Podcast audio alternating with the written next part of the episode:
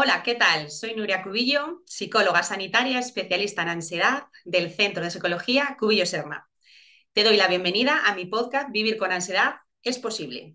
Y en el episodio de hoy hago una nueva entrevista a Monse Armero. Bienvenida, Monse. Gracias, Nuria, por invitarme. Un saludo para todos. Gracias a ti por dedicarnos este tiempo y, bueno, compartir ¿no? tus conocimientos y así seguir ayudando a más personas. Os la presento. Monse es experta en psiconeuroinmunología, en mindfulness y en estilo de vida saludable. Lleva trabajando en el campo de la psicología desde hace más de 20 años. Monse, cuéntanos, ¿Qué es esto del mindfulness? Pues el mindfulness, a ver, eh, ¿cómo te lo explicaría para que sea como muy fácil? Para mí es un estilo de vida, ¿sí?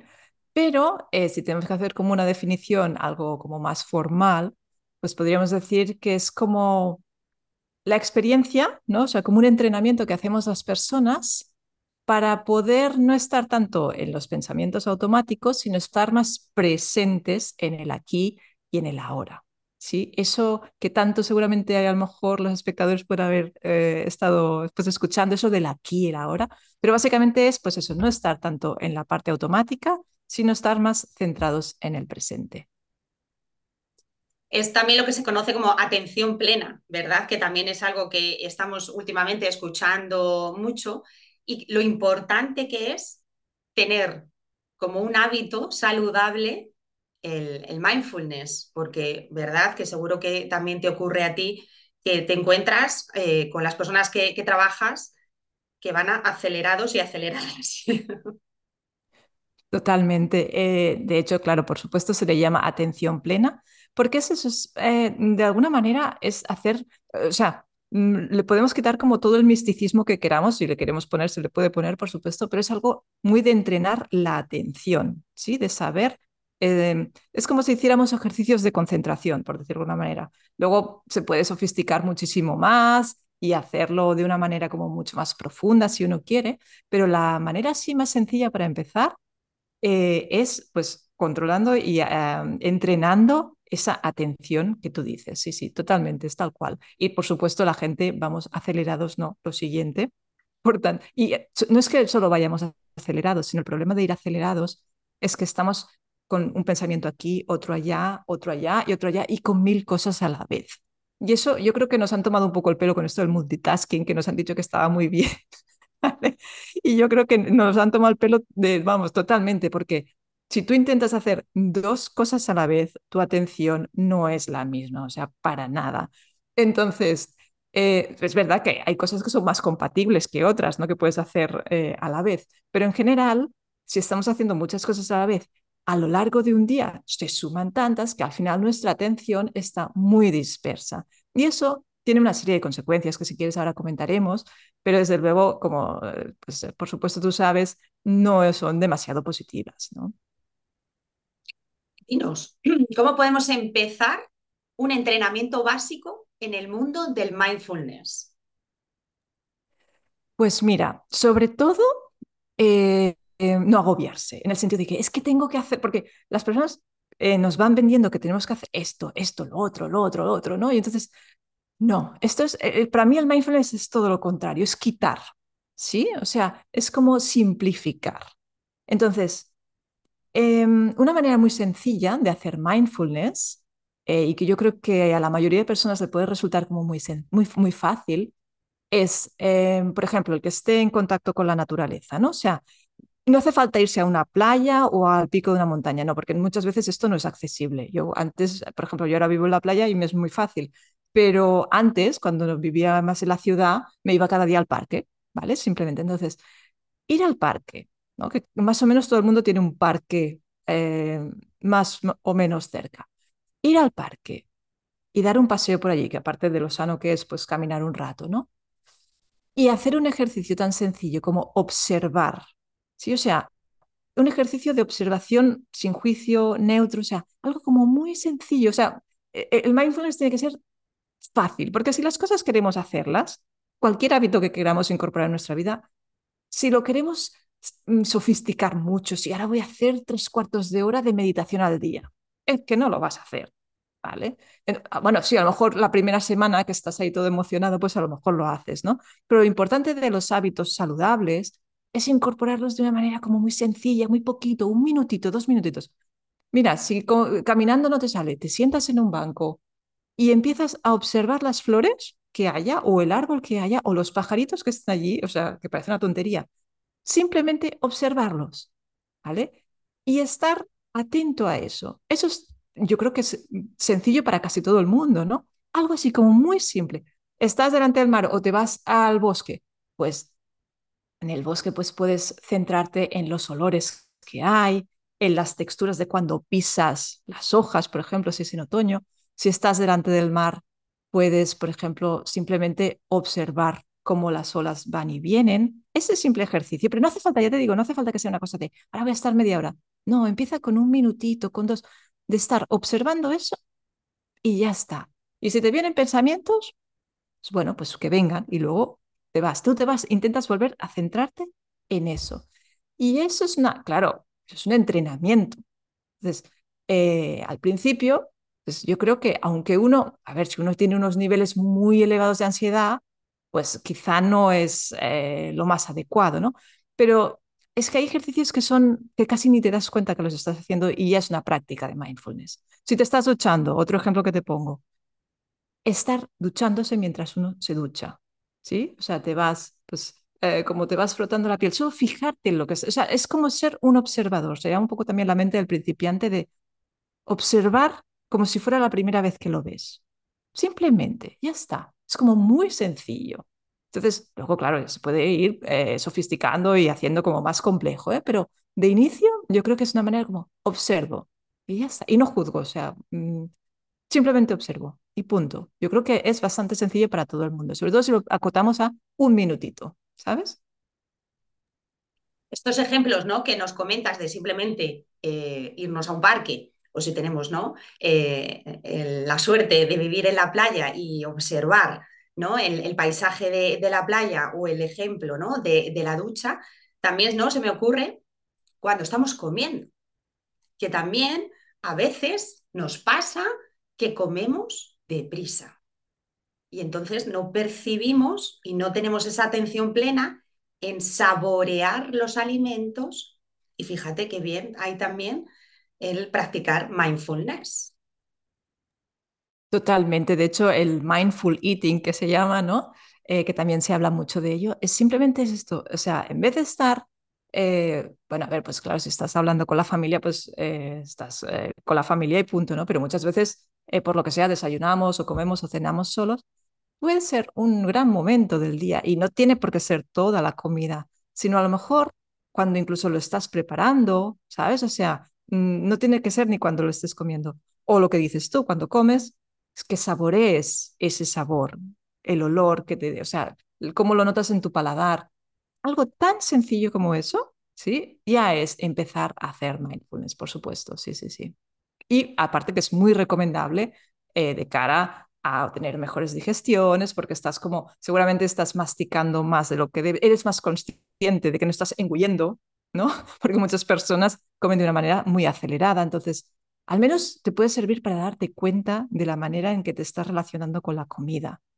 Y, pues, si no es demasiado adecuada, eh, ir mejorando esa relación, ¿no? De, pues, no hacer, o sea, lo ideal sería que hiciéramos, yo que sé, no lo sé exactamente, pero, pero masticar cada bocado 30 veces. Bueno, pues seguramente no lo hacemos, pero si hacemos 10 más que uno, pues ya vamos mejorando, ¿no? Entonces, un poco por ahí, totalmente, sí, sí. Antes has mencionado las palabras consecuencias. Vamos a hablar de, ellas porque son muy importantes conocerlas.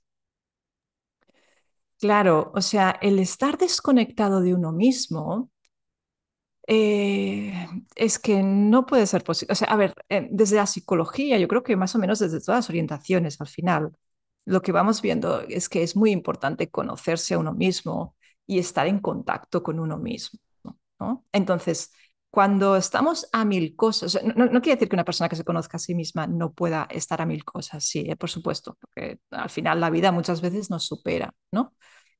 Pero es muy importante ser eh, conscientes de lo que implica, ¿sí? Cuando no estamos, eh, ¿cómo decirte? O sea, yo me conozco, ¿no? Yo hago un, proceso de, ejercicio de, autoconocimiento y voy viendo que esto me va bien, esto me va mal.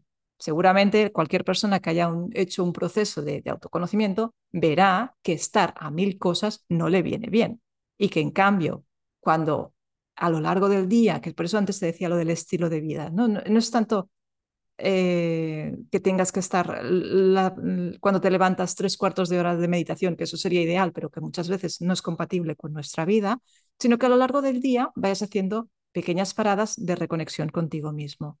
Eso, eh, el estar conectado con uno mismo, el ser consciente, a lo mejor vamos a pensar, ¿eh? ¿Cómo me estoy sintiendo en este momento? O sea, aunque sea solo un minuto, estoy en medio de la oficina, pero puedo parar un minuto. ¿Cómo están siendo mis emociones? O sea, ¿cómo me estoy sintiendo? Eso, es, ese proceso de observación también es mindfulness, es conecto conmigo, ¿vale? Entonces, muchas veces eh, no estamos conectados con esas emociones, ¿no? Y el mindfulness nos ayuda mucho a eso, a conectar. ¿Sí? O sea, no es solo un ejercicio de concentración, que sí, que por supuesto que lo es y que nos ayuda, a lo mejor la consecuencia positiva es que si sabemos hacer o sea, si sabemos aplicar mucho el mindfulness, pues a lo mejor vamos a estar más concentrados en tareas, sino que también tiene con, mucho que ver con esta parte de autoconocimiento, de ir hacia el interior, ¿no? de saber parar, de saber escuchar nuestras emociones. ¿no? Entonces, por ahí también se puede aplicar mucho el mindfulness. Y yo creo que eso es como muy importante, porque si no, te vas desconectando de ti mismo. Y estar desconectado de uno mismo y de sus propias emociones es que no puede tener ninguna consecuencia positiva, porque es que, vamos, te, te, va a petar en la cara, ¿sabes? Al final, eh, en un momento u otro, ¿sabes? O sea, eh, tú puedes ir por la vida sin estar en contacto contigo mismo, pero las consecuencias van a venir tarde o temprano, porque, bueno, es que claro, tú y yo lo vemos igual, ¿no? Y seguramente las personas que nos estén viendo y escuchando lo pensarán seguramente, ¿no? O sea, desconectarse de uno mismo eh, mm, no nos trae es que casi nada bueno, porque nos lleva a muchos más conflictos. Eh, nos, nos, muchas veces, seguro que has escuchado un montón de personas que te dicen, es que no sé lo que me pasa.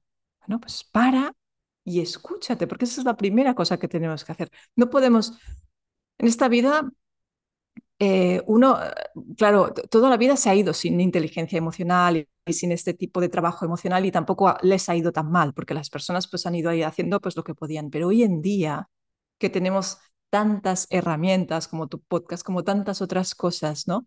Que nos pueden ayudar a mejorar esa gestión emocional, eh, tener esos ejercicios de pequeños momentos al día de conectar con uno mismo, es imprescindible, yo diría casi, sobre todo de manera preventiva para cuando nos relacionamos con las otras personas y con nosotros mismos, por supuesto. Aprender a escucharnos y a mirar hacia adentro un minutito, vamos haciendo un minutito, un minutito, un minutito, eso nos ayuda a como eh, ver un poco el termómetro en el que estamos, ¿no? Porque a lo mejor estamos muy acelerados a muchas cosas y entonces a lo mejor luego decimos algo que hemos metido la pata, cuando a lo mejor si nos hubiéramos parado un poquito a ver cómo estábamos, quizá lo habríamos podido regular mejor, Entonces yo creo que va también muy por ahí, o sea, el mindfulness como estilo de vida para mí tiene mucho que ver con esa autoconciencia y esos momentos de conectar con uno mismo, no solo con la atención, sino con una parte también más profunda de, de la persona, ¿no?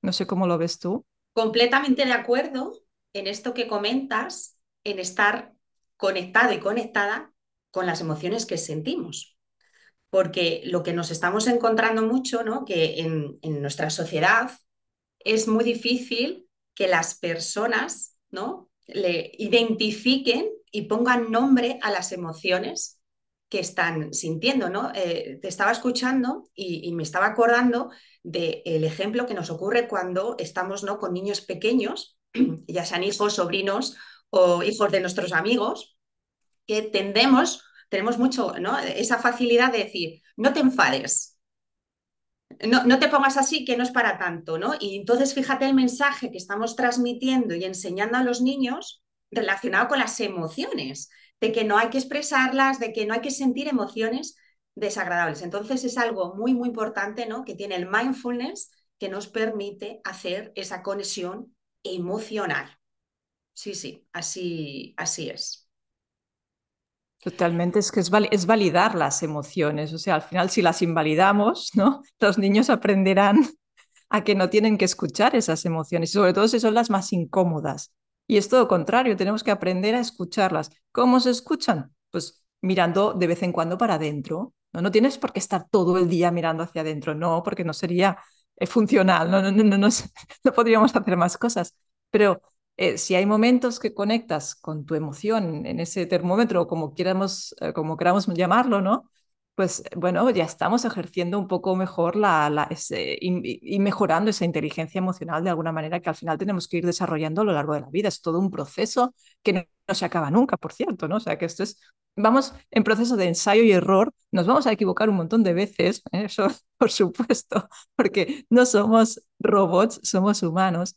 Pero mientras más conscientes seamos de ello, mejor vamos a poder hacerlo, por supuesto existen muchos manuales, muchos libros que hablan del mindfulness. Y eh, es verdad, ¿no? Que, que te pones a, a, leer y siempre encuentras que se hace una eh, clasificación de prácticas formales e informales. Cuéntanos, ¿qué, qué significa esto? Vale. Eh, la práctica formal, yo, yo, te voy a decir, ya te adelanto que yo soy de práctica informal total. O sea, yo, yo me voy a la informal. Porque la, la, práctica formal es lo que te decía antes, de, pues, a lo mejor pues te levantas por la mañana una hora antes, coges, te sientas, te pones en una posición adecuada, así con la espalda recta, y empiezas a hacer de manera profunda respiraciones. Es eh, un poco como lo que entenderíamos por meditación, de cuando tenemos ese imaginario colectivo, ¿no? De pensar en una persona que está meditando y que no se mueve, ¿no? Que todo, y que la meditación hay de todo tipo y hay en movimiento y lo que quieras, pero eh, vamos a simplificar un poco. La práctica formal tiene mucho más que ver con esa manera de, de, dedicar un espacio y un tiempo a algo de una manera como si fuera ir al gimnasio. Y hay gente que se va al gimnasio por la mañana, pues hay gente que dedica eh, pues media hora, tres cuartos de hora, una hora a estar en contacto con ellos mismos. Esa práctica es maravillosa y si uno puede hacerlo, eh, es fantástico. O sea, si se puede incorporar a la vida, yo siempre comento que de todas las estrategias eh, psicológicas que he conocido a lo largo de mi vida, la que mejor me ha venido para la ansiedad ha sido la meditación, ¿vale? Por tanto, y eso no quiere decir que a otras personas que tengan ansiedad les vaya bien, ¿eh? No, no, no o es que nada es para todo el mundo, pero en mi caso la meditación así de manera formal sí que me ayudó mucho en determinados momentos a reducir niveles patológicos de ansiedad. No te digo un poquito de ansiedad, un poco de estar nerviosa, no, no, o sea, eh, niveles muy elevados de ansiedad. Yo con la meditación eh, vamos, me vino fantástico, pero no es una herramienta para todo el mundo. Sin embargo, para el día a día, para mí me resulta muy poco práctico, ¿vale? Y aparte, por ejemplo, en mi día de hoy, pues yo mis niveles de ansiedad pues están como mucho más normalizados, entonces eh, no necesito ese entrenamiento intensivo que a lo mejor hace 15 años me vino bien, ¿sabes? Eh, entonces, lo que la práctica informal tiene mucho más que ver con ese estilo de vida que te digo, de pues Ahora salgo a caminar y soy consciente de mis pasos, ¿sabes? O estoy cocinando y en un momento determinado presto atención a lo que estoy haciendo y dejo de pensar en si voy a hacer esto, voy a hacer lo otro o lo otro, ¿sabes? Sino que me centro en lo que estoy haciendo. Esa práctica informal yo creo que es como mucho más fácil de incorporar a la vida, sobre todo cuando alguien dice, uy, es que se me hace una montaña pensar en eso, ¿no? En cambio, hacerlo de manera así como minutitos a lo largo del día o incluso empezar un minuto al día, pues es, tiene mucha menos resistencia que hacer una hora al día de meditación, ¿no? Entonces, yo siempre recomendaría, claro, si una persona, hablarlo con un profesional, ¿no? Si la persona se está planteando hacer mindfulness, pues eh, si está con un profesional, eh, que le puede venir mejor ¿no? en función de sus circunstancias, pero de, a nivel general eh, puede ser una manera muy fácil para la mayoría de las personas pues empezar con esta práctica informal, eh, ir como pensando ¿no? cómo incorporarla en su día a día, así como casi que no te enteras. Yo creo que es, es más fácil. Es decir, si ¿no? Eh, tenemos, sentimos un nivel moderado en ese termómetro ¿no? que mencionabas tú de la emoción de la ansiedad, lo podemos ir haciendo de manera informal en cada una ¿no? de las tareas que vayamos haciendo a lo largo eh, del día. Y luego, bueno, ¿no? Pues si estamos pasando por una época en la que estamos sintiendo mucha eh, ansiedad, pues empezar, ¿no? Un entrenamiento con diferentes sesiones de mindfulness para ver si a esa persona ¿no? Eh, le, le, funciona ¿no? y le sirve.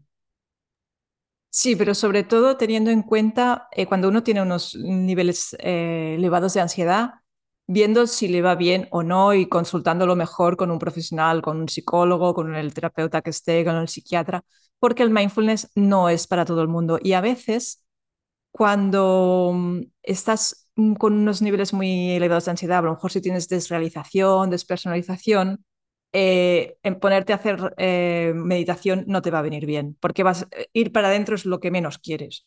O sea, estar consciente de lo que está pasando cuando tu percepción de la realidad ya está siendo bastante eh, compleja, ¿vale? Si alguien ha tenido desrealización y despersonalización, seguro que lo conoce, que estás ahí como sintiendo que esto no es lo que estoy viviendo, pues no sería lo más adecuado. Ahora, hay muchos tipos de personas que tienen estrés elevado o tipos diferentes de ansiedad que sí que haciendo una práctica formal les puede venir bien. Por eso digo que lo importante quizá es que cuando uno ya está con unos niveles muy elevados, le puede venir muy bien, pero sobre todo es mejor consultarlo con un, con un profesional para que si es su caso eh, le puede venir bien o no. Hay, hay determinados trastornos que se pueden ver como más empeorados, ¿no? Entonces, por eso, claro, es que ninguna estrategia, ninguna herramienta es para todo el mundo, por supuesto. Es eh, una práctica que está muy de moda y claro, como todas las cosas ¿no? que a veces eh, van saliendo de moda, hay muchos mitos y muchas ideas erróneas, equivocadas, que a lo mejor si nos aferramos a estas ideas pueden hacer que algunas personas digan, no, no, no, esto ni lo voy a probar porque estoy escuchando estas cosas tan raras. Entonces, vamos un poco ¿no? a, a desmantelar e-, esos mitos con tus explicaciones. Cuéntanos. Pues primero que el tema de la meditación y el mindfulness muchas veces tienen como una connotación muy New Age, vamos a decirlo, ¿no? Muy así como alternativa.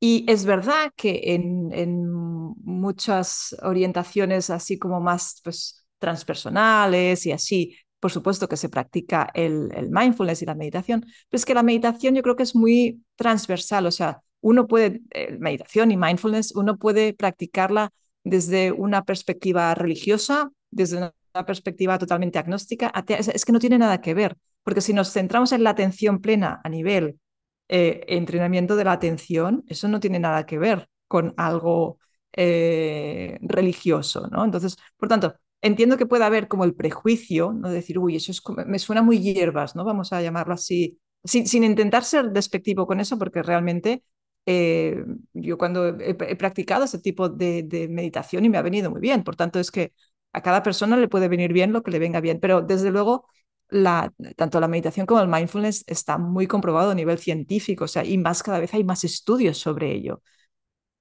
Y, esos mitos de que puede haber de que eso, mm, bueno, no sé, que me suena como palabrería chamánica, ¿no? No, no tiene nada que ver. Ya te digo, o sea, tú puedes hacer un ejercicio, te pongo, eh, que a mí, por ejemplo, me funciona especialmente. A lo mejor estoy eh, preocupada con algún tema, ¿no? Pues salgo a caminar y algo tan sencillo como empezar a contar del 1 al 8, ¿vale? O una frase que yo me repita, un mantra, pero un mantra sin la connotación religiosa, ¿eh? Un mantra de repetirte una frase que tú escojas. Yo voy caminando y voy contando los pasos. Uno, dos, tres, cuatro, cinco, seis, siete, ocho. ¿Vale? Como cuando los que bailan o lo que sea.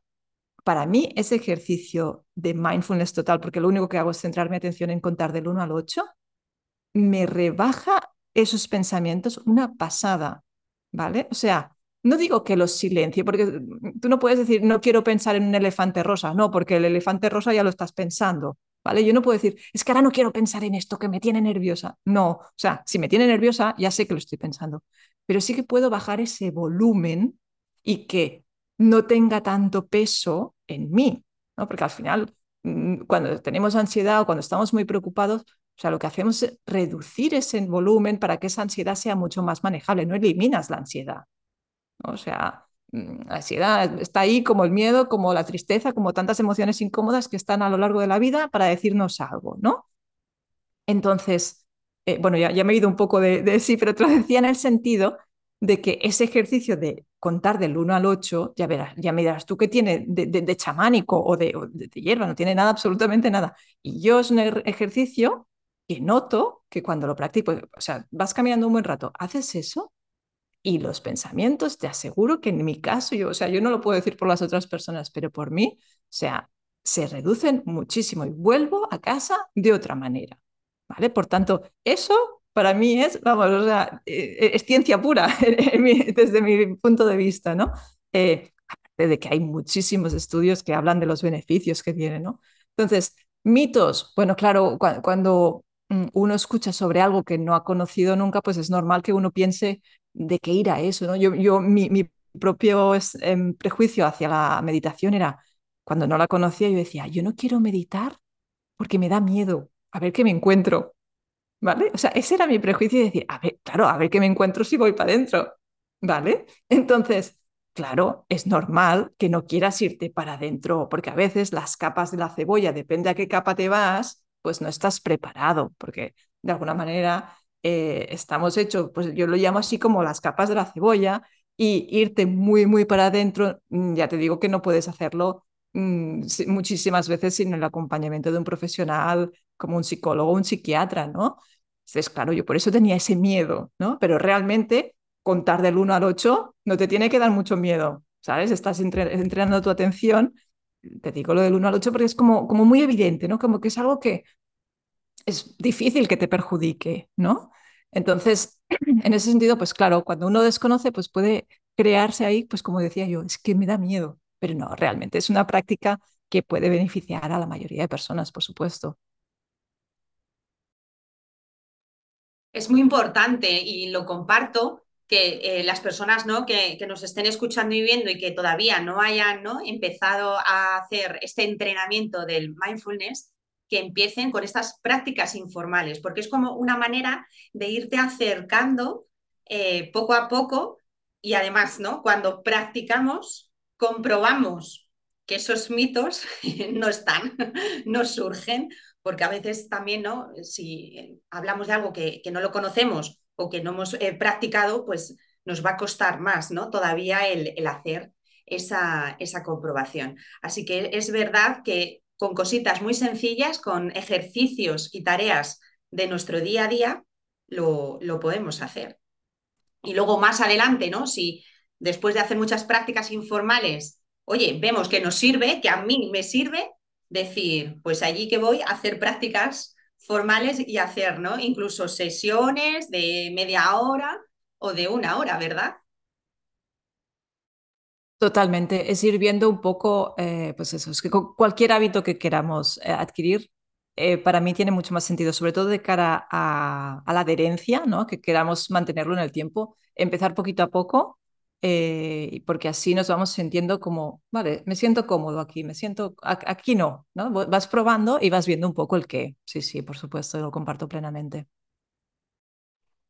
Yo he conocido a, a Monse porque me ha invitado, voy a colaborar en su evento virtual sobre la ansiedad y además, ¿no? Como especialista de, de, ansiedad y además que ella también es un campo que conoce y trabaja muy bien, pues está haciendo este trabajo tan fantástico y me gustaría que, nos dieras información sobre el Congreso. Pues sí, sí, yo estoy encantada de que colabores y que participes en, en, este congreso. Es la segunda edición. El año pasado hicimos la primera y ahora pues del 20 al 25 de marzo eh, va a estar aquí pues la segunda edición que vamos a ser pues eh, más de 30 personas que colaboramos entre ponentes y personas entrevistadas. Eh, va a ser un evento en el que las personas van a poder registrarse gratuitamente y durante la semana del evento van a poder ver todas las ponencias y entrevistas de manera gratuita, que eso yo creo que eh, está bien que lo sepan porque, bueno, pues claro, de alguna manera nuestro objetivo también es que las personas, o sea, el mayor número de personas posible tengan acceso a información eh, contrastada sobre la ansiedad, ¿no? Eh, de alguna manera, yo creo que hoy en día es evidente que la ansiedad y el estrés están muy presentes, demasiado seguramente, eh, y no todo el mundo, desafortunadamente, puede pagarse el acceso privado. El acceso público, al menos aquí en España, es el que es, eh, tiene muchas deficiencias. Entonces, de alguna manera, eh, las personas necesitan tener como una caja de herramientas, al menos vayan al psicólogo, ¿no? Por supuesto, siempre vamos a animar que las personas que tengan una ansiedad que les esté dificultando la vida, consulten a un terapeuta y si no pueden pagarlo, pues que se apunten a la lista de espera y siempre será mucho mejor que no hacer nada. Pero sí que es muy útil tener una serie de herramientas, de estrategias que podamos disponer en el día a día, que podamos conocer para gestionar mejor esas emociones que decíamos antes como más difíciles, ¿no? Y que no solo tiene por qué ser la ansiedad, muchas veces viene combinada con la tristeza o con la incertidumbre o situaciones que nos hacen sentirnos como que las cosas nos descontrolan un poco y no estamos demasiado bien, ¿no? Entonces, por eso es tan importante para mí, pues esta labor que tenemos de, difundir y intentar llegar al máximo de número de personas posible para que pues bueno, vayan incorporando esas estrategias y todo va sumando, ¿no? O sea, al final, pues si leo un poquito de aquí, escucho tu podcast, tu podcast eh, veo este, esta ponencia del Congreso o esta entrevista, pues todo va sumando y, ayuda a ir eh, gestionando mejor pues lo que son estas emociones, como te digo, pues más incómodas y más desagradables de, experimentar, ¿no? Así que es eso, pueden encontrarnos en, en y allí se registran y entonces recibirán las instrucciones para que a partir del día 20, o sea, del 20 al 25, pues irán recibiendo una serie de enlaces en los que puedan clicar y ver las ponencias del día. Qué bueno que existan eventos, además de manera online, para que eh, ¿no? llegar a más personas de, España y de, fuera de, de España y sobre todo ¿no? el mensaje de acercar la psicología y dar, enseñar herramientas para eh, manejar la emoción de la ansiedad que está vista ¿no? como un enemigo y que hay que borrar y eh, eliminar. Yo te doy las gracias, eh, Monse, porque hayas creado este congreso, porque ya se va normalizando, ¿no? Más el ir al psicólogo y lo digo abiertamente, ¿no? Y cuando quedo con mis amigos, sí, nos vemos después de mi psicóloga. Pero bueno, todavía hay que seguir trabajando en ello y el naturalizarlo más. Así que la verdad es que enhorabuena por el trabajazo que es eh, montar, organizar, ¿no? Y, y juntarnos a diferentes eh, profesionales. Así que ya digo que enhorabuena. Muchas gracias y muchas gracias a ti por participar. Y sí, como dices tú, la idea es normalizar eh, que todos sentimos emociones incómodas a lo largo de, bueno, quizá no del día, pero muchas veces del día, de la semana, por supuesto, del mes, de los años. Hay épocas que son especialmente complicadas eh, y tenemos que aprender a gestionarlos porque no podemos evitarlos. O sea, vamos a vivir situaciones, eh, el que tiene la suerte, entre comillas, bueno, no, sin entre comillas, o sea, si uno tiene una, una vida suficientemente larga, ¿vale? Que no, pues su vida no se acaba de manera pues abrupta por lo que sea, por una enfermedad, por un accidente cuando es joven. Si uno vive muchos años, va a experimentar situaciones eh, difíciles, muy difíciles e incluso a veces trágicas, ¿vale? Entonces, tenemos que estar preparados para ello, porque estas cosas muchas veces vienen de golpe y no, no podemos verlas venir. Y eh, el entrenamiento en, en, gestionar mejor las emociones no puede ser algo, igual que el entrenamiento físico, hoy en día yo creo que ya tiene que estar muy claro que necesitamos tenerlo presente en nuestra vida por todos los beneficios que nos aporta. Eh, gestionar mejor nuestras emociones es un poco lo mismo, no podemos decir, no, es que eso no va conmigo. Sí, va contigo, ya te lo digo yo y te lo dice Nuria y te lo dice cualquier persona que le preguntes eh, que lo esté pasando mal, que seguro que dirá, pues yo quisiera poder hacerlo mejor, por supuesto. No es algo que podamos darle la espalda, o sea, ya no. Eh, hasta ahora, pues hasta hace unas décadas no se había hablado tanto de la psicología, pero la psicología está aquí, ha llegado para quedarse y no podemos darle la espalda a esas emociones, porque lo, normal cuando son emociones tan incómodas lo que queremos es taparlas, eliminarlas. La, las tapamos con lo que sea, con el cigarrillo, con el alcohol, eh, con las compras, con el sexo adictivo, o sea, con tantas y tantas cosas, ¿no? Que lo que hacen es pues, poner un parche, pero un parche que eso luego se va rompiendo porque es que no, no, no va a ningún sitio. Entonces, no vamos a ser perfectos, por supuesto, porque no lo somos, ya lo hemos dicho, no somos robots, pero sí que tenemos que aprender a gestionar eso de una manera más adecuada, porque es que si no, nos hace mucho daño a nosotros y muchas veces también hace daño a los demás, porque cuando nos sentimos mal muchas veces no sabemos cómo gestionarlo y nuestras relaciones con las otras personas también empeoran. Por tanto, es importantísimo y bueno, o sea, yo te agradezco muchísimo, Nuria, que, que hayas pues participado, que estés aquí, que lo difundas, porque es eso, queremos que el máximo número de personas pueda tener más acceso a la salud mental, que es algo tan, tan importante. Muy bien, fenomenal. Pues aparte de la web, las mil caras eh, de la ansiedad.com, eh, podéis encontrar a Monse, monsearmero.com, también en su propia eh, página para hacerle cualquier eh, consulta. Monse, lo dicho, encantada de haber compartido este ratito contigo y, bueno, estamos en contacto. Muchísimas gracias, Nuria, por haberme invitado a tu podcast y a las personas que nos están viendo y escuchando, pues también muchísimas gracias por haber estado y bueno, pues compartiendo este ratito con nosotras. Un abrazo para todos. Si te ha gustado el episodio, suscríbete a mi podcast Vivir con ansiedad es posible y te espero en el nuevo episodio. Muchas gracias.